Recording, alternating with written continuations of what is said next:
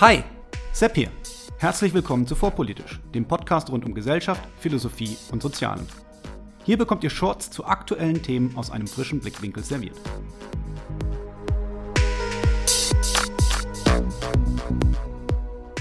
Hallo und herzlich willkommen zu einer neuen Ausgabe von Vorpolitisch Meets. Heute mit Jörg Scheller, Autor von Identität im Zwielicht. Perspektiven für eine offene Gesellschaft. Erschienen bei Claudius.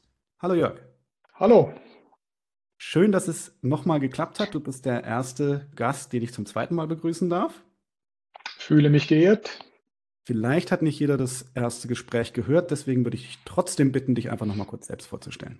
Ja, ähm, mein Name ist Jörg Scheller, wie du schon erwähntest. Ich bin im Hauptberuf Professor für Kunstgeschichte an der Zürcher Hochschule der Künste und äh, nebenbei noch ständiger Gastprofessor an der Kunsthochschule von Poznan in Polen. Ich ähm, schreibe als Autor ähm, recht viel für Magazine, für Zeitschriften, aber auch in den sozialen Netzwerken. Bin Musiker, betreibe mit meinem Metal-Duo Malmzeit seit vielen Jahren einen Heavy-Metal-Lieferservice und bin noch zum ganz kleinen Teil in der Fitness- und Sportwelt unterwegs als äh, zertifizierter Fitnesstrainer. Das wären so die, ja, die Hauptstationen. Genau. Und äh, was machen die Gains? ja, ich bin ja im letzten Jahr unter die Läufer äh, gegangen und habe es doch immerhin geschafft, im Halbmarathon binnen ein Jahres meine Leistung um ganze zwölf Minuten zu verschlechtern. Weswegen, also durch hartes Training, ähm, weswegen ich mich jetzt wieder meiner alten äh, Disziplin zuwende, nämlich dem Kraftsport und Bodybuilding und äh, über den Winter gehe ich in den Wiederaufbau. Also ich musste für das Laufen kräftig abmuskeln. Das ist jetzt äh, beendet. Jetzt geht's wieder ans Gainen und dann schauen wir mal, wo wir Anfang nächsten Jahres stehen. Tja, dann, äh, dann viel Erfolg. Wir reden heute ein bisschen über Identitäten. Ähm, deine Identität als Bodybuilder und Musiker, die hast du ja schon erwähnt. Dein Buch fängt an mit einem Prolog, der da heißt Eine Selbstbeobachtung. Und das fand ich schon sehr schön als Einstieg, denn wenn man mal anfängt, äh, über Identitäten zu reden, dann kommt man eigentlich nicht groß umhin, diese dann auch zu bemerken, oder? Ja, zumindest beginnt man ähm, sich zu fragen, was denn die eigene Identität äh, ist. Früher oder später äh, tut man das. Und dieser Auftakt zum Buch hat natürlich auch einen ich sag mal, mimetischen Charakter. Also er greift auch äh, auf, wie zurzeit über Identität äh, geschrieben wird, nämlich äh, sehr stark aus einer Ich-Perspektive raus, aus einer biografischen Perspektive raus. Und das war bis vor kurzem ja eigentlich nicht selbstverständlich. Ich erinnere mich, als ich studiert habe, Literaturwissenschaften, da ging immer noch so die Rede um vom Tod des Autors. Also ich sagen war eigentlich äh, verpönt. Man hat sich eher mit äh, Strukturen, mit Intertextualität äh, und dergleichen beschäftigt. Und heute ist es eigentlich en vogue, wieder wirklich von der eigenen Biografie, von der eigenen Identität auszugehen und darauf aufbauend dann zu allgemeineren Fragen und Schlussfolgerungen zu gelangen. Insofern ist dieser eher persönliche Einstieg auch wie ein Querverweis auf diese aktuelle diskursive Praxis. Und wenn ich mich jetzt da nicht getäuscht habe, habe ich ein Wieder gerade rausgehört. Das heißt, das ist kein reines Zeitgeistphänomen, sondern das kommt und geht? Ja, also das sind so Wellen, man könnte es ein bisschen profaner sagen, es sind auch Trends. Ähm, mal wird mehr aus der Ich-Perspektive geschrieben und erörtert und diskutiert. Mal nimmt man da e-, eher Abstand. Man kann in die 70er Jahre zurückdenken, als äh, die Standpunkttheorie hoch im Kurs ähm, stand und man eben äh, unter Feministinnen beispielsweise so dieses als ja, entrückt und abstrakt geltende männliche Wissen äh, kritisiert hat das so tat, als habe es keinen Körper, als habe es keinen konkreten Ort in der Welt. Und ähm, da bin ich so als Körpermensch und Fitness- und Sportmensch natürlich durchaus auf der Standpunktseite, wo ich auch sagen würde, klar, also das Wissen ist immer gebunden an Körper, das hat bestimmte Geschichten, Biografien. Die Frage ist natürlich, inwiefern kann man die verallgemeinern und inwiefern sind die eher ein Ausgangspunkt oder inwiefern sind die eher ein Endpunkt. Also das sind so äh, Fragen, die man sich da zu stellen beginnt. Das sind auch alles sicherlich richtige Fragen. Die Frage, wenn man jetzt aber mit der Introspektive anfängt, und äh, das ist ja dann, wo wir, glaube ich, richtig in die Identitätspolitik so ein bisschen reinkommen, weg von der reinen Identität. Mhm. Wenn du zurückdenkst, dass du angefangen hast, dich selber introspektiv mit diesen Identitäten zu äh, beschäftigen, ja, hat das was mit dir gemacht, auch wie du andere wahrgenommen hast? Ähm, eigentlich nicht ähm, so stark. Ich glaube, die Beschäftigung mit Identität und Identitätspolitik hat für mich gewisse Dinge explizit gemacht, die ich äh, implizit eigentlich immer schon mitreflektiert habe, das heißt immer schon eigentlich sehr früh mitreflektiert habe. Also eben die, die Frage, wo, wo steht man in der Welt, welcher Standpunkt macht was möglich und verunmöglicht etwas anderes, was bedeutet es, in den 90er Jahren in, in, Süddeutschland aufzuwachsen im Vergleich zu, ich weiß nicht was, in den 90er Jahren in Nordafrika aufzuwachsen. Was bedeutet es, ähm, von jemandem in diese Schublade oder von einem anderen in eine andere Schublade gesteckt zu werden. Also all das sind Fragen, die mir jetzt nicht neu waren, aber das, was man Identitätspolitik nennt, über was wir gleich noch sprechen werden, macht das sehr explizit, beleuchtet es soziologisch und beleuchtet es natürlich auch ideologisch. Genau, und die, diese Schubladen, ähm, das ist dann der zweite Kapitel deines Essays äh, mit dem Titel äh, Wut zur Differenzierung. Also diese Schubladen, äh, ich sage ja immer, wir brauchen Schubladen, wir, wir können nicht ohne, ja. Also mhm. ich muss wissen, ob etwas essbar ist oder nicht. Das sind auch, auch Schubladen. Und äh, wir, wir, wir müssen irgendwie, also wir könnten die Welt als nur Partikulares gar nicht wahrnehmen, glaube ich. Das würde uns völlig überfordern. Warum die Wut zur Differenzierung? Ja, also das Buch beschäftigt sich natürlich nicht im luftleeren Raum mit Identitätsfragen oder mit Identitätspolitik, sondern mein Ausgangspunkt war eigentlich die Frage, wie sprechen wir heute über Identität? Wie wird Identitätspolitik in der Medienöffentlichkeit äh, verhandelt? Wie ähm, spricht man übereinander? Wie spricht man ähm, miteinander? Also ich gehe stark aus von der Diskurspragmatik, äh, könnte man sagen. Und im Buch vergleiche ich dann auch immer wieder was meinte, was wollte Identitätspolitik vielleicht oder was wollte der Fokus auf Identität, soziale Identität vor allem und was ist daraus geworden. Und das, was daraus geworden ist, eben das ist der Ausgangspunkt wirklich Medienöffentlichkeit, sowohl traditionelle Massenmedien oder die sogenannten Qualitätsmedien als auch die sozialen Netzwerke. Da gibt es natürlich bestimmte äh, Umgangsweisen mit Identität und da ähm, passiert es eben oft, dass äh, sehr große Geschütze aufgefahren werden, dass Menschen sehr schnell in die besagten Schubladen gepackt werden und dass diese Schubladen äh, oft doch viel zu klein gezimmert sind, um wir, real existierende Menschen dann in sich aufzunehmen. Und entsprechend müssen die dann quasi zurecht gekloppt werden. Das heißt, ähm, das hat mich ähm, zum Teil ja doch wütend gemacht, ähm, zu sehen, wie da mit so Kollektivkategorien rumgeworfen wird. Die People of Color, der weiße äh, alte Mann, die Frau äh, und so weiter und so fort. Und das sind einfach sehr viele Pappkameraden, äh, im Umlauf. Das sind viele Begriffe, die empirisch ja doch etwas dürftig unterfüttert sind im Umlauf. Die werden polemisch verwendet, sie werden für Machtkämpfe verwendet, geben aber vor, eigentlich einer Wahrheitssuche zu dienen. Und ähm, genau, das, daraus speiste sich diese Wut, wo ich gesagt habe, ja, diese Wut darf natürlich kein Selbstzweck sein, sondern die sollte zu einer Form von Differenzierung im Sprechen über Identitätsfragen führen. Genau, und daraus ist ja dann auch ein, ein ganzer Essay geworden, den man, glaube ich, das, das Differenzierten durchaus äh, anerkennen kann. Aber du hast ja gesagt, also die Identitätspolitik, und das muss man ihr auf jeden Fall zugestehen, äh, wenn wir überhaupt, na, da sind wir auch schon wieder bei so einem Sammelbegriff, die Identitätspolitik. Ja? Mhm, was, mhm. was, ist das überhaupt als, als Schublade? Aber genau. die einzelnen Autoren, die du da ja auch äh, rausgepickt hast, du hast das ja so ein bisschen durch die, durch die Historie verfolgt, die wollten ja auf jeden Fall alle erstmal was, was Positives. Also des Thinking Identity Politics, hast du es genannt. Kannst du das mal kurz beschreiben? Genau, ja, wahrscheinlich müssen wir erstmal kurz grob umreißen, was Identitätspolitik eigentlich äh, meinte. Äh, ist ein Begriff, der noch nicht so lange der Welt ist, sondern der erst in den 1970er Jahren äh, geprägt wird von einem äh, Kollektiv äh, schwarzer, lesbischer, sozialistischer Frauen, dem Combahee River Collective.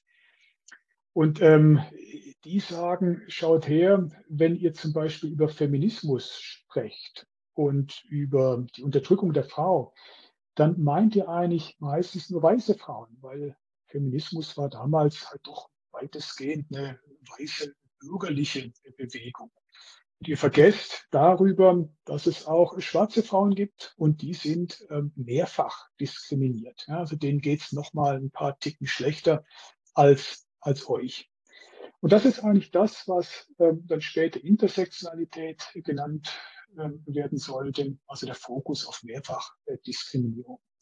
Und für diese Frauen stellte sich die Notwendigkeit dar, dass sie sehr stark über ihre eigene Identität politisieren mussten, um auf ihre Anliegen aufmerksam zu machen.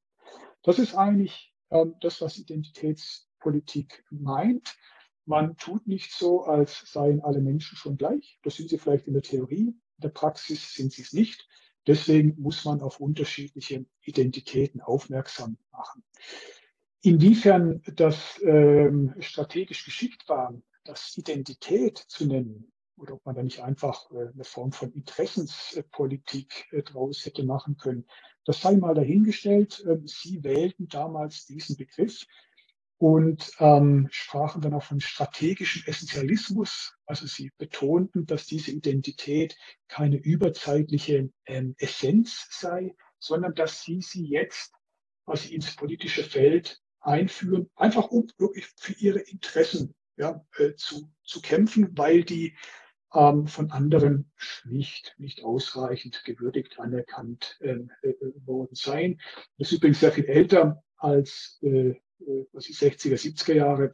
Ich erinnere mich an der Kunstgeschichte, äh, aus der Kunstgeschichte eine Episode aus den 1890er Jahren, als auch ähm, äh, ein Kollektiv von Afroamerikanern bei der World's Columbian Exposition von 1893, ähm, also der großen Weltausstellung in Chicago, ein ähm, Pamphlet, Manifest veröffentlicht und eben auf die Nicht-Berücksichtigung afroamerikanischer Stimmen an der Weltausstellung hinweist. Aber die nannten das noch nicht Identitätspolitik.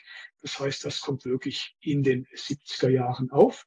So war das gemeint. Das meine ich dann mit Thinking Identity Politics. Das ist das Konzept.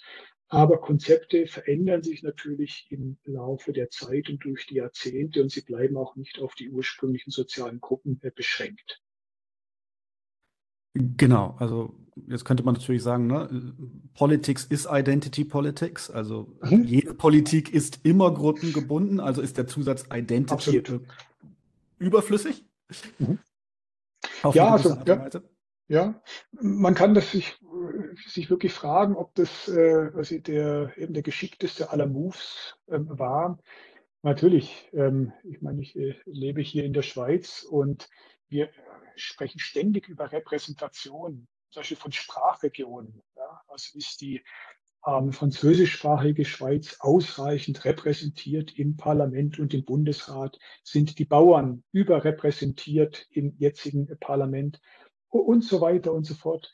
Insofern hast du vollkommen recht. Politik bedeutet immer eine äh, Interessensver ja, Interessensvertretung bestimmter Gruppen.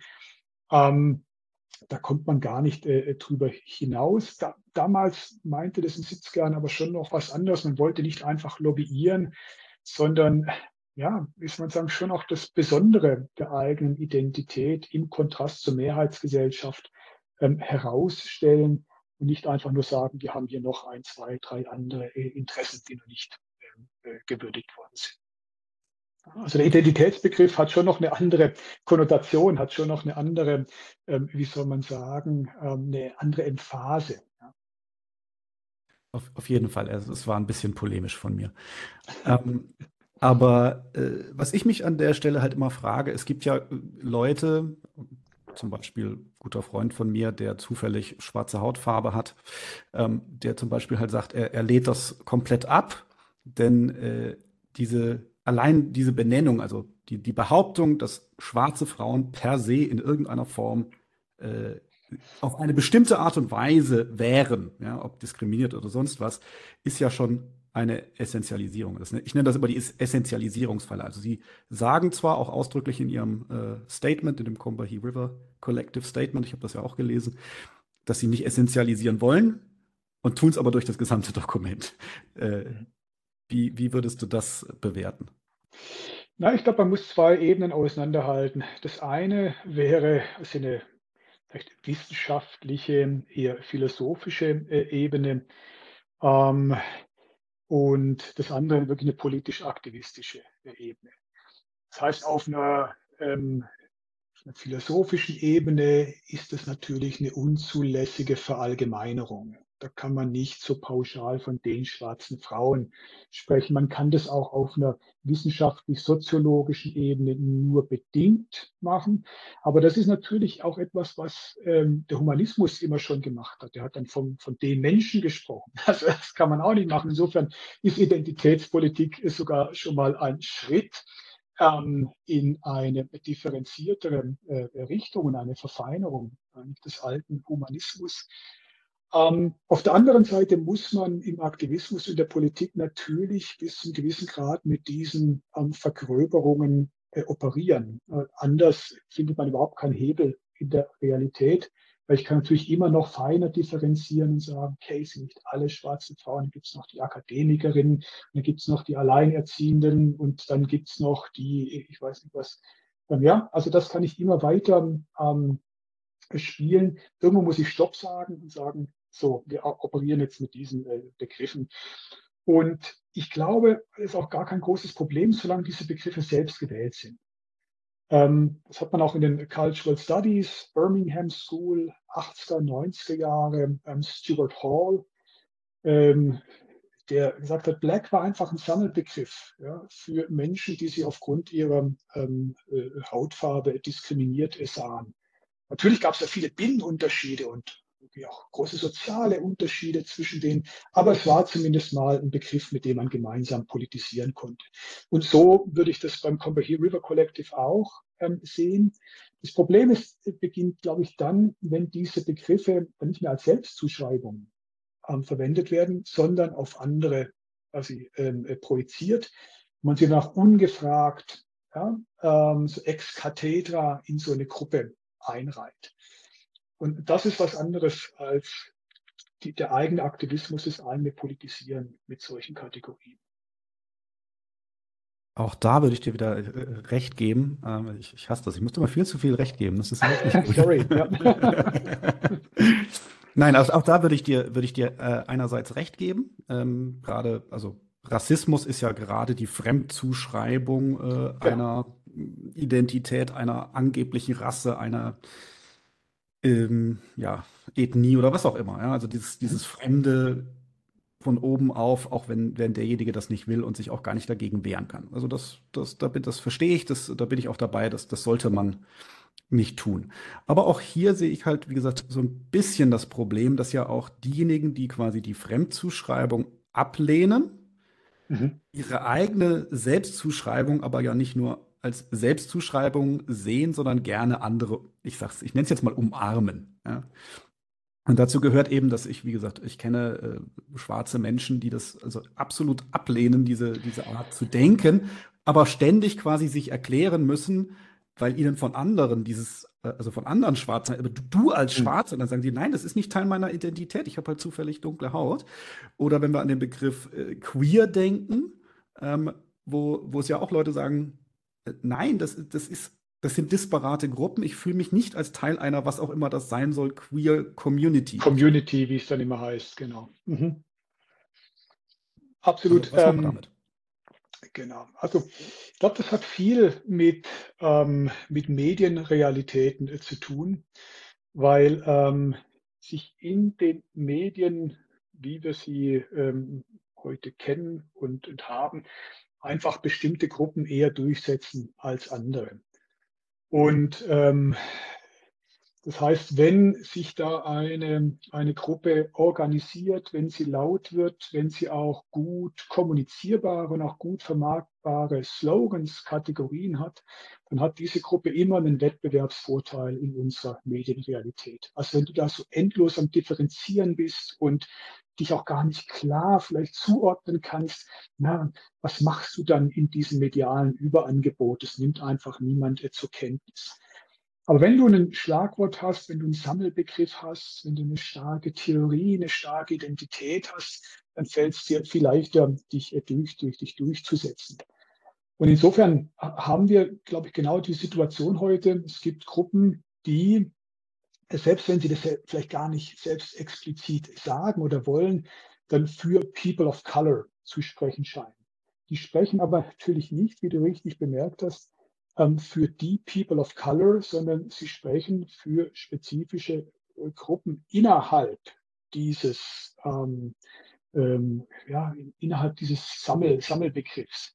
Und meistens sind das dann eben diejenigen, die politisch gleich ticken wie sie. Und ich glaube, das ist das Problem, äh, das wir heute haben, was auch viel zu Verwerfungen oder zu hitzigen Diskussionen führt, dass ähm, man eben People of Color sagt oder Weiße sagt oder Männer sagt und damit eigentlich entweder so die eigenen äh, Gegner meint oder die eigenen Freunde meint, aber eben nicht empirisch ja, ähm, diese real existierenden äh, Menschen, die man da irgendwie mit dieser Kategorie verbinden äh, könnte. Also das ist, so stellt sich mir die Situation dar. Und ich merke sehr oft, ähm, dass was an, eine linke Person sucht sich dann eine also linke Person of Color, um mit der zu argumentieren. Dann springen die Rechten auf den Zug auf und suchen sich dann eine rechte Person of Color und sagen, schaut her? Und so geht es dann immer weiter. Äh, und dieses Spiel, ja, das kann man endlos äh, weiterspielen, führt ähm, meiner Ansicht nach zu wenig Konstruktiven. Sagst du so als alter weißer Mann. Ich bin noch gar nicht so alt, also das ist mein, ähm, die, also jetzt äh, ironisch gemeint natürlich, ähm, äh, äh, weiß man gar nicht so recht, wie alt man ist. Ähm, bei dieser Kategorie alter weißer Mann zum Beispiel kann man sehr schön sehen, dass das zwar gut funktioniert, so als Polemik oder auch um einen Diskurs zu triggern oder um, um Leute zu provozieren. Aber wenn man sich wirklich fragt, was ist mit den Kategorien gemeint? Wo beginnt alt? Also ist jetzt in meinem Fall 44 schon alt oder wäre das dann eher 50 oder ist das gefühlte Alter? Ist das biologische Alter? Ähm, wo beginnt weiß? Also ist überhaupt nicht einfach zu beantworten. Man sagt ja äh, heute auch, dass Weiß keine Hautfarbe sei, sondern ein ideologisches Konstrukt. Insofern müsste man erstmal nicht so einen Background-Check machen, wie tickt jemand ideologisch, bevor man dann weiß sagt, Mann, ja, man wird als Mann identifiziert, aber ich stehe eigentlich eher selten morgens auf, schaue in den Spiegel und denke zuerst mal Mann. Ja. Manchmal denke ich eher Kunsthistoriker, meistens denke ich eher müde, manche, meistens denke ich eher grau statt weiß und so weiter. Also das nur als Beispiel, dass es eben schnell gesagt ist, sich in der Medienöffentlichkeit gut macht, äh, solche Zuspitzungen. Aber wenn man dann wirklich versucht, Anschauungen zu den Begriffen zu finden, naja, dann ähm, wird es doch recht schwierig. Das ist richtig. Und ich habe gesehen, weil es auf dem äh, inneren Umschlag von deinem Essay steht, dass wir dasselbe Baujahr haben. Also. Ah ja, siehst du, genau. Wir sind eigentlich eine gute Generation, weil wir sind gerade zwischen Generation, ähm, äh, also Generation Z und den Boomern. Wir können, glaube ich, so beide noch ein bisschen äh, nachvollziehen und ähm, glaub, insofern sind wir, glaube ich, ganz gut geeignet für den diplomatischen äh, Dienst zwischen den Generationen. Und äh, der wird aber ja nicht wirklich gut angenommen, habe ich immer so das Gefühl. Also wie du gesagt hast, die Medien haben natürlich ihre eigene Dynamik. Ähm, diese Schlagworte, also in den USA mit den Bumper-Stickern, das habe ich jetzt in Deutschland noch nicht so gesehen. Ist dir das mal mhm. irgendwo aufgefallen, diese Bumper-Sticker? Nee, das haben wir nicht, ne? Nee, gibt es bei uns eher, also hier, hier in der Schweiz äh, wäre es mir bislang noch nicht aufgefallen, nein. Also ja, übrigens, herzlichen Glückwunsch, du Neuschweizer Landesverräter. ja, ich bin übergelaufen diesem Jahr. Habe einen Identitätswechsel offizieller Art äh, vollzogen und bin genau seit einigen Wochen Schweizer Staatsbürger. Genau, so, und jetzt habe ich mich mit, den, mit dem blöden Spruch selber aus dem Konzept gebracht. äh, genau, die Differenzierung. Wir, wir sprachen über die Differenzierung. Ähm, die, die Medien haben ja, wie du sagtest, so ihre Eigendynamik, die müssen Aufmerksamkeit erzeugen, weil Aufmerksamkeit sind Klicks und Klicks ist Werbung und Werbung bringt Geld rein und auch Medienleute wollen natürlich äh, bezahlt werden, machen das nicht aus reiner Nettigkeit und äh, gutem Gewissen, hm. was, was ja auch völlig legitim ist. Ähm, wie, wie kriegt man die Differenzierung aber auch wieder trotzdem in die Gesellschaft rein, in die Debatten rein? Wie können wir verhindern, dass, dass das quasi zu so einer Spirale wird? Ja, das ist eine, ist eine gute Frage, auf die ich keine ähm, eindeutige Antwort habe, weil tatsächlich muss man ja sagen, äh, oft ist es so, dass erst so Zuspitzungen und Übertreibungen eine Debatte überhaupt in Gang setzen. Also ich, ich merke das selber, wenn ich so herumdifferenziere und abwäge ein bisschen Pro und Contra mache und sage, hier haben wir noch eine Grauzone und dort ist es nicht ganz so klar, wie er sagt, na ja, ja, das ist allenfalls mal als Reaktion auf eine polarisierte Debatte äh, dann ja, gerne gelitten. Das druckt man dann auch mal ab. Aber dafür braucht schon diese, diese Polarisierung. Insofern leben wir in einer sozialen Realität, wo wir sagen, der Differenzierung immer die, die Polarisierung und die Polemik vorlagern. Also das ist, ist so ein, ist so ein fester Rhythmus mittlerweile. Es wird also mit großen Geschützen äh, geschossen. Danach kommt noch so ein bisschen dieser Aufräumtrupp der Differenzierer. Und ich fände es ja fantastisch, wenn es uns gelänge, dass man gar nicht erst diese, ähm, ja, diese Zuspitzungen, Überdrehungen und Verzerrungen bräuchte. Aber da muss man auch so ein bisschen die gemütliche Mehrheitsgesellschaft ähm, vielleicht in die Pflicht nehmen und sagen, wenn ihr immer erst aufwacht, wenn jemand quasi zu Verzerrungen und so weiter ähm, äh, greift und euch heftig attackiert, äh, dürft ihr euch nicht wundern. Also ich glaube, wir müssen sehr viel sensibler reagieren auf differenzierte äh, Statements, Einlassungen, Bemühungen und dann ein bisschen weniger bequem im Geiste werden. Aber das sind natürlich Sonntagsreden. Ne? Also das ist so, so habermaßig. Ähm, redet doch mal äh, miteinander redlicher und so weiter. Also ich habe da keine wirkliche Lösung. Ähm, ich bewundere Figuren wie äh, Mitu Sanyal, die Autorin äh, von Identity und vielen anderen klugen Texten, die schafft es tatsächlich, ohne diese Polemik auch ein breites Publikum zu erreichen und bei aller Kritik an Rassismus und an Misogynie und ich weiß nicht was, immer auch das Verbindende zu betonen und die Grauzonen zu betonen. Insofern, ich glaube, man muss solche Leute fördern, man muss die stark machen und darf vor allem diesen Lautmaus nicht so viel Raum geben.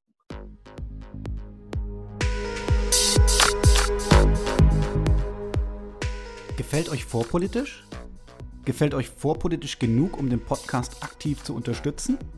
Wenn ja, dann könnt ihr mir über die Coffee-App einen virtuellen Kaffee ausgeben. Einfach auf co-fi.com-vorpolitisch gehen und spenden. Das ist ko-fi.com-vorpolitisch. Für jede Unterstützung jetzt schon. Vielen herzlichen Dank.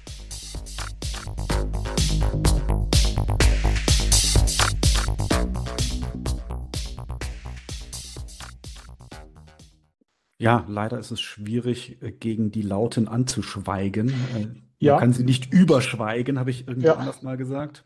Mhm. Ähm, ja, aber das eine, klar, wie du sagst, also diese differenzierten Stimmen, so gut es geht, fördern und in, betonen und in den Vordergrund stellen. Wenn quasi dieser Knall notwendig ist, und jetzt äh, wenn ich das richtig verstehe, du warst ja auch mal in aktivistischen Kontexten unterwegs. Also der Aktivist muss ja diesen Knall teilweise ähm, erzeugen, wie du gerade sagtest. Wenn die anderen sonst einfach nicht hinhören wollen, dann, dann macht er das genau. halt, um die Aufmerksamkeit zu bekommen, die er, die er braucht. Heißt das, wir müssen eigentlich alle viel wachsamer, viel woker werden? ja, ähm, äh, wenn du so willst, absolut. Ich meine, wie gesagt, das sind immer so fromme Wünsche, das sagt sich. Das sagt sich leicht. Am Ende sind die Leute dann in ihrem Alltag drin, haben Kids, haben Geldsorgen, haben einen Job und haben andere Prioritäten. Also äh, insofern es ist leicht äh, dahingesagt. Aber ja, ich würde dem äh, so absolut äh, zustimmen. Das, was Vogue meint, also eine Form von, von Achtsamkeit ähm, oder Sensibilität ähm, gegenüber äh, auch den Anliegen von nicht so gut gestellten, ähm, absolut. Dann haben wir wieder also die Frage, was meint es und was macht es dann? Also was sind die Konzepte und wie werden sie umgesetzt? Also ich glaube, viele der heutigen äh, polemischen Diskussionen entzünden sich ja weniger an den Zielen, sondern an der Art der Umsetzung von dem, was man mal Vogue nannte. Mittlerweile ist auch so ein Schlagwort äh, geworden, genau wie Identitätspolitik. Das sind so Kampfbegriffe äh, geworden. Ich, ich benutze die immer weiter selber, weil ich möchte die nicht äh, Reaktionären überlassen und ich halte nichts von der Tabuisierung von äh, Begriffen. Ähm, aber eigentlich, ja, sie, sie meinten eigentlich was, was Redliches und etwas ähm, Gutes und äh, Gerechtes. Und dann eben tauchen diese ähm, ja, die, Übertreiber und die Polemiker auf ähm, und es schaukelt sich in den Medien hoch. Und am Ende kann man eigentlich kaum mehr darüber sprechen, ohne gleich in eine komische Ecke gestellt zu werden. Ja. Und das würde ich sagen, das ist dann äh, eine Form von identitärer Identitätspolitik. Also da werden so so krasse Gegner aufgebaut, Pappkameraden ins Feld ähm, geführt. Ähm, und ja, das würde ich als Identitarisierung äh, vielleicht äh, bezeichnen. Das ist auf jeden Fall ein schönes Wort. Ich weiß nicht, ob du es mitbekommen hast.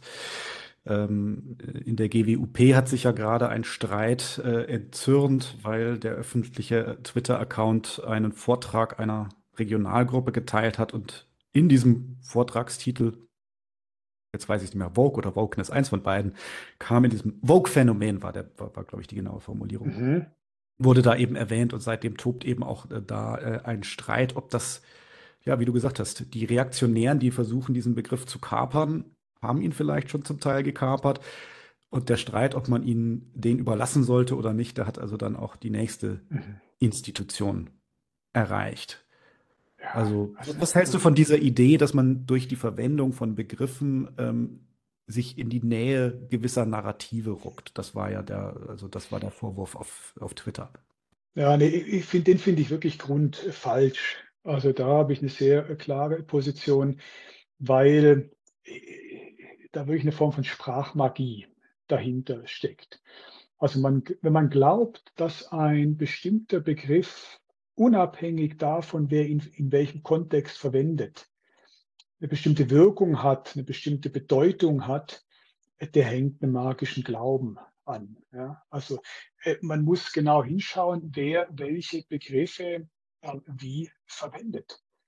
Und wenn wir dahin kämen, dass wir bestimmte Begriffe nicht mehr verwenden äh, würden, nur weil die Gruppe XYZ die verwendet, dann stünden wir bald stumm da, weil alles, was die Gruppen XYZ tun müssten, wäre einfach sich bestimmte Begriffe anzueignen. Das machen sie ja auch schon. Alternative für Deutschland ja, hat sich diesen eher linksliberal konnotierten alternativen Begriff äh, gekrallt. Und mittlerweile ähm, wagt man das kaum mehr, den in den Mund zu nehmen, wo man in den 90er Jahren noch an irgendwie einen schlechten Alternative Rock vielleicht gedacht hätte. Ja. Also ähm, in, insofern nein, da halte ich überhaupt nichts davon. Ich halte auch nichts von dieser reflexhaften ähm, eben Schubladisierung. Aha, da hat jemand Vogue kritisiert, also ist er schon ein halber Nazi. Man kann das machen, das hat ähm, äh, Barack Obama gemacht, das hat Aisha Dakanbi gemacht. Es gibt viele afroamerikanische Kritiker von, von Wokeness. Ja, und auch da würde ich sagen, das ist ein eher identitärer Blick der sagt, wer auch immer diesen Begriff jetzt verwendet, der bedient schon ein rechtes, rechtsradikales Narrativ. Ähm, äh, das ist äh, aus meiner Sicht äh, wirklich unzulässig. Das sollte man nicht tun. Ist das dann schon eine Art von Doing Identity Politics? Denn das wäre ja dann quasi das nächste Kapitel äh, in deinem Buch. Ja, genau. Also da geht es um die Praxis. Äh, da frage ich mich ganz konkret, wie wird eben mit Identitätspolitik äh, umgegangen und unterscheide da eben zwischen der Identitätspolitik, die erstmal versucht, soziale Realitäten in ihrer Feingliedrigkeit zu verstehen. Also die versucht wegzukommen von so Großkategorien wie Frau, Mann, ähm, Mensch. Ja? Also so die klassischen humanistischen äh, Kategorien und sagt, hey, guck mal her, wir schauen, da gibt es einfach noch sehr viele ähm, Subkategorien. Und das ist zunächst mal etwas, was ich eigentlich, was ich begrüßen würde was man vielleicht gar nicht so sehr Identitätspolitik auch nennen müsste. Das ist ja eigentlich eher eine Form von soziologischer Analyse, wenn man, wenn man so will. Ähm, und ähm, das andere ist dann, ja, was wir vorhin auch schon angesprochen hatten, eben das Doing Identity Politics. Und da würde ich mir eben wünschen, dass man nicht so reflexhaft bestimmte Begriffe tabuisiert, dass man nicht reflexhaft Menschen aufgrund ähm, ihrer Hautfarbe, ihres Alters ähm, in eine Schublade packt, sondern wirklich äh, Gespräche führt. Und damit meine ich nicht, dass du jetzt ähm, hier mit dem, ich weiß nicht was, äh, mit einem äh, Nazi-Skin äh, so Habermas-Dialoge führst. Es gibt ja Leute, die sind ganz klar in einer bestimmten Identitätsecke ja, drin. Ähm, aber es gibt dazwischen natürlich noch sehr, sehr, sehr, sehr viele äh, andere, die nicht so leicht verortbar sind. Und wenn man die zu schnell kategorisiert oder zum Beispiel sagt, das ist mir häufig auf Podien passiert, äh, Menschella, das, was du jetzt sagst, das äh, ist sozusagen nur Ausdruck deines Interesses als ein weißer Mann, der seine Machtposition sichern möchte. Das ist so eine Zuschreibung, eine Form von Doing Identity Politics, die für mich äh, zu weit geht. Also wenn du das anhörst, was ich sage, und wenn du dann, was ich analysierst, äh, hat so und so argumentiert, und daraus spricht dann irgendwie ein Machtstreben, ist was alles okay.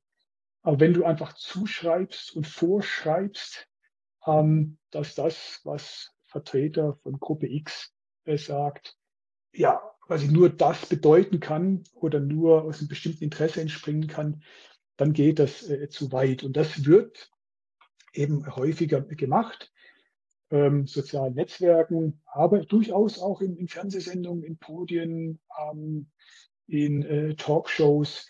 Das ist einfach so ein easy way out. Ja, also wenn ich das, was du da sagst, nicht mag, dann spiele ich auf die Person, sage, du vertrittst Identität X und Identität X steht für dies, das, jenes.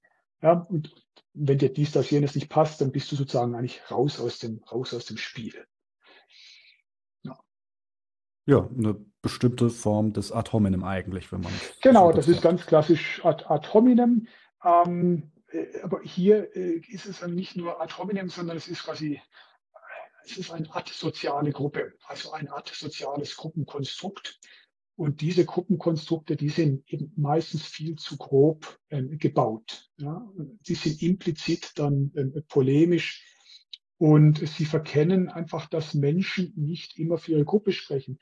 Ähm, in den 1990er Jahren gab es tolle Ansätze und Aufsätze, beispielsweise vom britischen äh, Kunsthistoriker Corbina Mercer, der vom Burden of Representation spricht.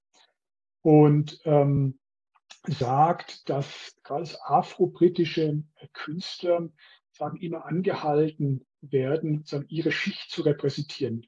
Man interessiert sich eigentlich gar nicht für ihre Werke, sondern man interessiert sich für ihre Diskriminierungserfahrung, Rassismuserfahrung, für ihre soziale Gruppe. Also da gibt es verschiedene Ineinsetzungen von Individuen mit sozialen Gruppen. Dass wir alle in sozialen Gruppen stecken, ist klar. Aber wir sind das nicht und wir repräsentieren die auch nicht immer und wir verhalten uns auch kritisch zu denen. Ja, also wenn du als weißer Württemberger ähm, geboren wirst, dann bedeutet das nicht, dass du darauf festgelegt bist. Also es gibt Subkulturen, es gibt ähm, Kritik an der eigenen Gesellschaft. Westliche, moderne Gesellschaften sind sowieso ausdifferenziert und dynamisch und selbstkritisch und alles. Also da sind diese Identitätskonstrukte einfach viel zu starr und äh, zu grob, um dem in vielen Fällen gerecht zu werden. Das zum einen. Das andere, nochmal auf den Repräsentationsgedanken zurückkommt.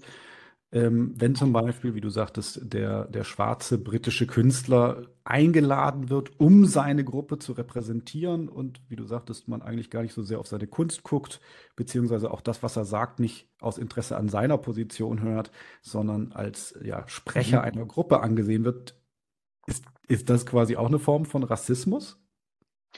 Ja, gut, man spricht ja, gibt ja verschiedene Formen von Rassismus. Es gibt so etwas, was man äh, positiven Rassismus äh, nennt. Also, das, wenn ich mich zurückerinnere, so an den 80er, 80er, 90er Jahren, gab es so äh, in, in Deutschland wie so eine Selbstkritik die umschlägt in eine vollkommen ethno-kitschige Verklärung äh, des anderen, dass man sagt, ja, wir Deutschen sind ja sehr quasi steif und ähm, wir sind total förmlich, wohingegen, dass so Menschen aus anderen Weltgegenden, die sind irgendwie immer lustig, ja, und die ähm, bewegen sich total gerne und ähm, ja, also so, so ganz furchtbares Zeug, das eigene Selbstkritik entspringt oder entspringen soll, aber natürlich äh, absolut rassistisch, essentialistisch äh, gefärbt ist. Und ähm, insofern kann man da durchaus von Rassismus sprechen. Rassismus bedeutet ja eben jemandem, du hast es eingangs erwähnt, eine Identität vor uns zu schreiben und ihn auch da was gar nicht äh, raus, rauszulassen. Ja, und wenn das aus einer höheren Machtposition geschieht, dann ist es für die betreffende Person oder Gruppe fatal. Wenn es aus einer unterlegenen Machtposition äh, geschieht, sind die Folgen weniger dramatisch, aber sie können es in der Zukunft auch irgendwann werden. Also Rassismus ist ja auch etwas, was sich äh, verändert. Machtverhältnisse verändern sich. Und insofern, äh, wenn man Rassismus als Legitimationsdiskurs für Macht versteht, muss man ihn auch immer in seinem Werden analysieren und nicht nur in seinem Status quo. Verstanden. Und der zweite Punkt zum Thema dieser Zuschreibungen und, und äh, festgelegten Identitäten, ähm, den hattest du auch in deinem Essay erwähnt. Irgendwie funktioniert es ja dann doch nicht und die, die Identity Politics tun, äh, die wissen auch ganz genau selber, dass es eigentlich nicht funktioniert, denn du schreibst, äh, man könnte das Ziel, Geschlechterparität auf dem eigenen Twitter-Account zu schaffen, einfach dadurch erreichen, dass man Frauen wie Alice Weidel, Marine Le Pen und Melania, Melania Trump folgt. Jetzt könnte man heute noch äh, Georgia Meloni hinzufügen. Genau. Bestimmt noch die ein oder andere äh, weiße Frau oder vielleicht sogar schwarze Frau. Ich habe ja immer gesagt, ich fände es sehr lustig, wenn die Amer amerikanische, äh, die amerikanischen Republikaner Condoleezza Rice als Präsidentschaftskandidatin aufstellen würden. Da würden mhm. demokratische Hirne explodieren. Ja, deswegen meine ich ja auch, dass ich glaube, die Solidarität verläuft tendenziell eher entlang politisch-ideologischer Linien und weniger ähm, entlang äh, von äh, Linien nach äh, Geschlecht, äh, Hautfarbe, Herkunft. Das äh, kann man vielleicht ganz gut jetzt vor dem Hintergrund des aktuellen Nahostkonflikts ähm, am Beispiel Israel sehen. Also ähm, europäische oder westeuropäische Linke waren lange ja solidarisch mit Israel, aber eben solange Israel links regiert war. Das heißt, die Solidarität nahm ab, je rechter die Regierungen in Israel wurden. Das heißt, die Solidarität ist nicht mit den Israelis oder äh, mit der jüdischen Bevölkerung Israels, sondern es ist Solidarität entlang der politisch-ideologischen äh, Linien. Und so ist es mit Blick auf ähm, eben, ich weiß nicht was, ähm, äh, äh Frau Trump oder Frau Meloni oder Frau Thatcher oder ähm, vielen anderen auch. Das, da freut man sich vielleicht, dass eine Frau in eine Machtposition gekommen ist, aber ausschlaggebend ist dann doch das politisch-ideologische äh, Programm und äh, nicht einfach das, das Geschlecht. Bei Hautfarben ist es genau das Gleiche. Also wenn ich, ich schaue, wenn Leute an Universitäten sagen, wir brauchen mehr People of Color ähm, in unseren Curricula, dann meinen sie eben meistens nicht ähm, rechtslibertäre äh, Ökonomen beispielsweise. Ja, da gibt es äh, diverse afroamerikanische, die man da äh, lesen könnte. Prominenteste ist Thomas Sowell. Sondern man meint Autoren, die eben so ja, aus dem eigenen politisch-ideologischen äh, Camp äh, kommen. Und ähm, insofern ist es äh, tatsächlich so, dass es einfach keinen Sinn ergibt, mit so isolierten Identitätskategorien zu operieren. Also eben wie Frau oder Mann oder Global South, Global North. Ich meine, das sind so in sich absurde Begriffe, die so viele wichtige Binnendifferenzen äh, übertünchen, dass die eigentlich nur polemisch, ideologisch, ja, verzerrend verwendet werden können. Ich glaube, wir müssen überhaupt wegkommen von diesen ähm, Begriffen und Sätze bilden. Also man muss Konversation führen und ähm, statt sich so Begriffe an den Kopf zu werfen, diese Begriffe, die sind ja längst total verdinglicht, hätte, hätte Adorno gesagt. Jetzt wird es hochphilosophisch Frankfurter Schule. ähm, aber ich gebe dir natürlich, natürlich recht. Und jetzt, da ist der Punkt, warum mich die, die Identitätspolitik so interessiert. Denn ich habe das Gefühl, wie du sagtest, das wird am Ende sowieso entlang politischer Linien festgemacht und gar nicht wirklich anhand der Identitätsmerkmale, wie du sagtest. Thomas Sowell, den würde niemand als diverse Stimme äh, in einem Schweizer äh, Seminar empfehlen normalerweise, obwohl man sagen kann, ja, warum denn nicht? Das ist doch genau der erfolgreiche schwarze Professor, einer der, der ersten, glaube ich, sogar für, ja. für äh, Ökonomik. Ähm, also eigentlich doch ein Vorbild, aber den würde man auf, aufgrund seiner Haltung niemals wählen. Meine Befürchtung ist so ein bisschen, dass das so durchschaubar ist, dass genau das ähm, dann bei den Leuten zu einer Gegenreaktion führt und am Ende die politisch Rechte bis Rechtsextreme profitieren lässt. Was sagst du zu dieser These? Ist das völliger Blödsinn? Nein, ich glaube, das ist nachvollziehbar. Man wünscht es sich, es wäre nicht so. Aber der Gegner profitiert natürlich immer von den Fehlern, ähm, die man selbst macht und den Blößen, die man sich selbst gibt. Und wenn man also Diskurse baut, die einfach angreifbar sind die einfach sehr, zum Teil auch evidente Widersprüche haben, dann ist es natürlich ähm, eine Einladung ja, für den politischen Gegner, genau da äh, reinzugehen. Und insofern könnte man hier vielleicht auch noch unterscheiden zwischen so ja, zwischen diskursivem Aktivismus, der vielleicht auf ähm, kurze Sicht Erfolge zeitigt, ähm, aber auf lange Sicht nicht, ja, weil er quasi an seinen eigenen Widersprüchen dann zugrunde geht. Und einem Aktivismus, der vielleicht auf kurze Sicht nicht so ähm, äh, greifbare Resultate zeitigt, aber auf lange Sicht nachhaltiger ist. Und da könnte man durchaus so die amerikanische Bürgerrechtsbewegung mal vergleichen mit den identitätspolitischen Aktivistinnen der 70er Jahre. Martin Luther King hat er sehr bewusst ähm, Kategorien wie Citizen, Citizenship betont. Also er ist nicht runtergegangen auf diese ganz feinen, partikularen bis granularen Identitäten, sondern hat etwas weiter oben äh, angesetzt.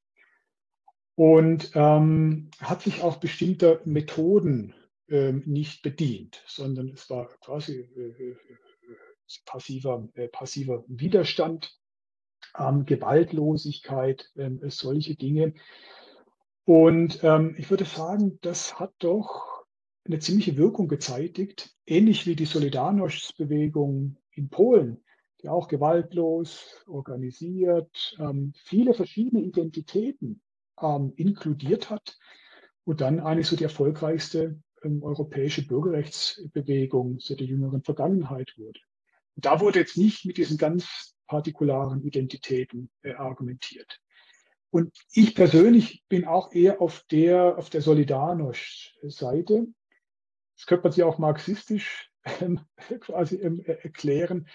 Die klassische Linke hat ja versucht, die Nebenwidersprüche äh, also aufzulösen, indem man die Hauptwidersprüche auflöst. Also du, du also setzt an den großen Hebeln an und vertraust darauf, dass wenn du ein gerechtes System baust, ähm, Chancengerechtigkeit oder manche Gleichheit äh, sagen, dass dann schon auch alle zum Zuge kommen. Und eher so die postmoderne, postmarxistische Linke versucht, die Spitze setzt ein bisschen zu, die Hauptwidersprüche über die Nebenwidersprüche aufzulösen. Also quasi lauter kleine Widersprüche nach und nach und nach für sich genommen aufzulösen, sodass sie in der Summe dann auch den Hauptwiderspruch dann auflösen. Und ähm, ich glaube, da verzettelt man sich ganz, ähm, ganz einfach gesagt und man übernimmt und überfrachtet sich, wäre eher dafür, dass man äh, doch an den großen äh, Hebeln ansetzt, statt sich im identitätspolitischen Klein-Klein zu verlieren. Aber es ist eine Gratwanderung. Ja? Also das, äh, man kann es auch nicht gegeneinander ausspielen. Also ähm, es sind eher Tendenzen. Ja? Wo ich sagen würde, eher die großen Hebel statt das Klein-Klein. Der Scheller, der bekannte Marxist. Jetzt kommt's raus. ja, die Marxisten, ah, warte, da habe ich eine schöne Anekdote, kommt mir gerade in den Sinn. Ähm, Marxisten sind ja oft sehr stark auf der äh, Ebene der Analyse. Also auch was Marx im Kapital äh, analysiert, äh, ist ja über weite Strecken brillant. Die Schlussfolgerungen, die dann daraus gezogen werden, sind dann oft von einer äh, wirklich anrührenden Naivität, also noch sehr eigentlich äh, religiös, eschatologisch äh, gefärbt. Und ähm, ich hatte vor kurzem äh, eine interessante Begegnung bei einer Konferenz in Dubrovnik, wo so eine junge äh, marxistische Linguistin ähm, ähm, äh, gesprochen hat. Und sie hat wirklich eine brillante Analyse äh, gehabt mit Blick auf Identitätspolitik. Und zwar hat sie gesagt, früher waren äh, bestimmte Identitäten an bestimmte äh, Berufe und bestimmte Notwendigkeiten, Zweckmäßigkeiten gebunden. Also du hattest eine Identität als, als Müller beispielsweise. Ja. Und da die Moderne so viele Umwälzungen erzeugt hat und ähm, äh, quasi immer eben dieses alles Stehende und Ständige verdampft, wie es im kommunistischen Manifest heißt, ähm, wurden quasi so Identitäten abgekoppelt von bestimmten Existenzweisen. Und man kann sich jetzt aus so einem Identitätssortiment bedienen. Also das flottiert so frei herum. Und deswegen meinte sie, sei es gar nicht verwunderlich, dass Identitätsfragen und Identitätspolitik so hoch im Kurs stünden, einfach weil so viele historische Verbindungen zwischen ganz konkreten Lebensverhältnissen, auch Aufgaben, Verantwortungen, Pflichten ähm, und eben den Identitäten äh, aufgelöst äh, worden, worden seien. Das finde ich eine fantastische äh, Analyse. Wenn es dann darum geht, daraus dann eine politische Maßnahme abzuleiten, naja, da wird es dann oft etwas äh, weniger brillant.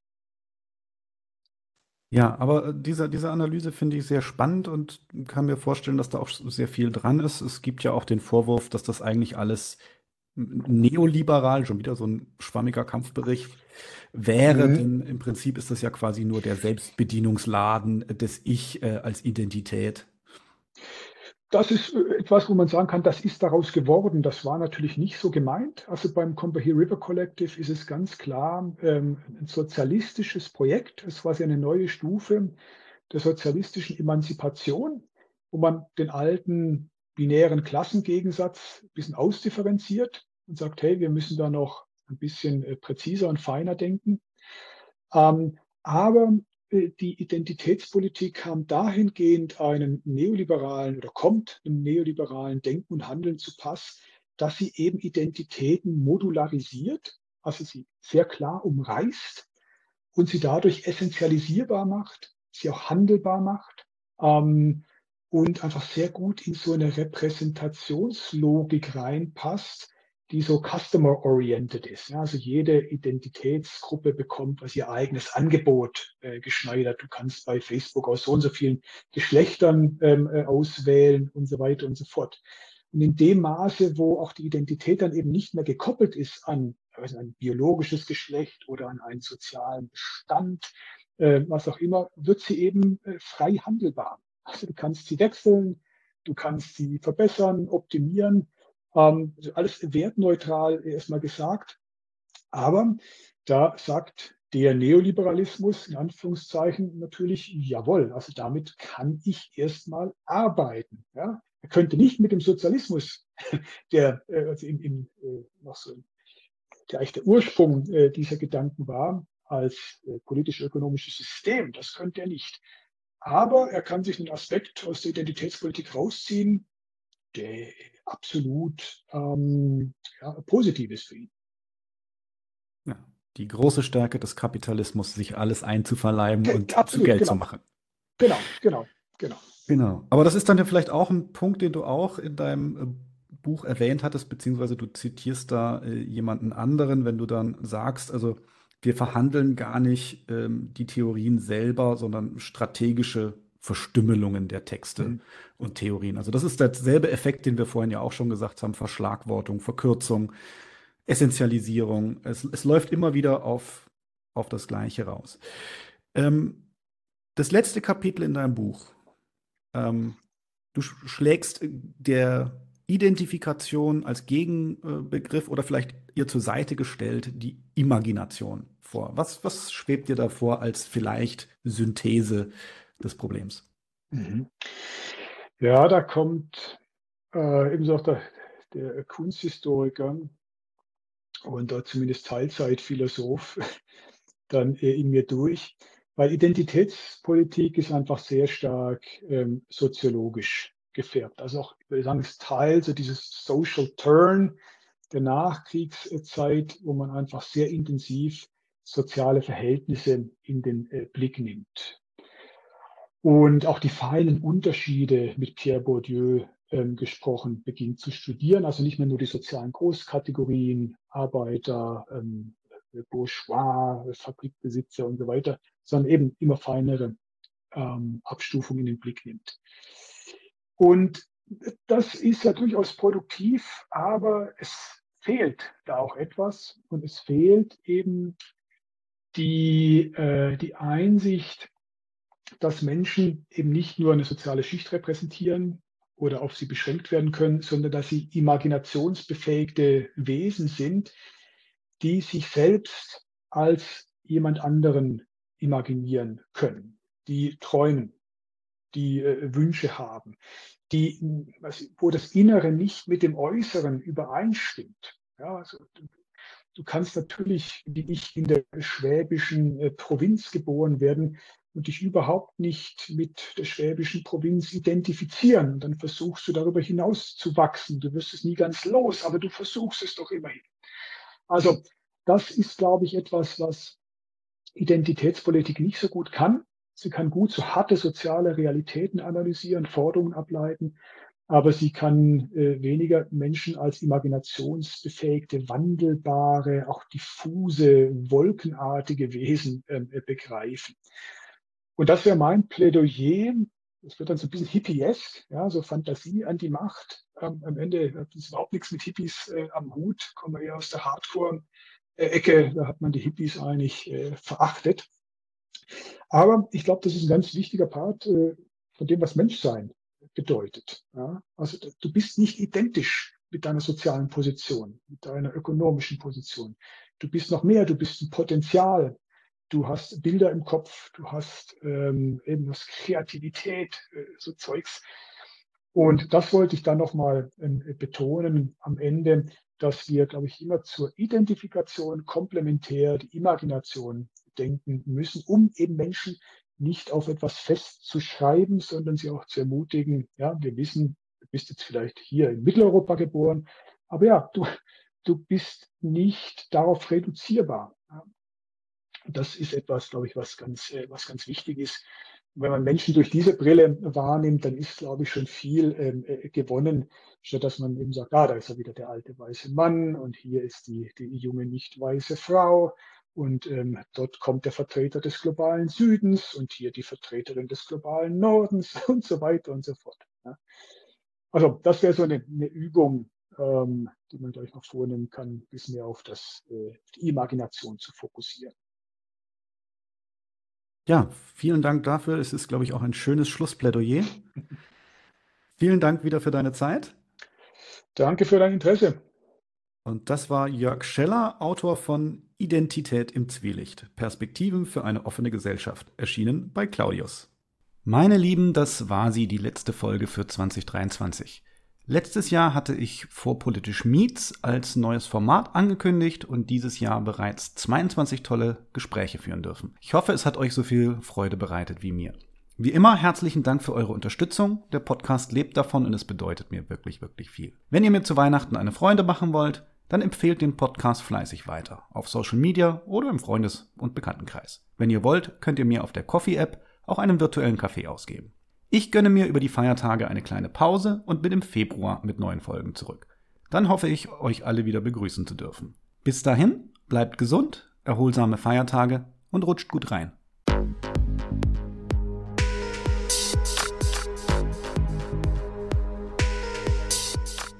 Hier endet eine weitere Episode von Vorpolitisch, dem Podcast rund um Gesellschaft, Philosophie und Soziale. Vielen Dank für eure Zeit.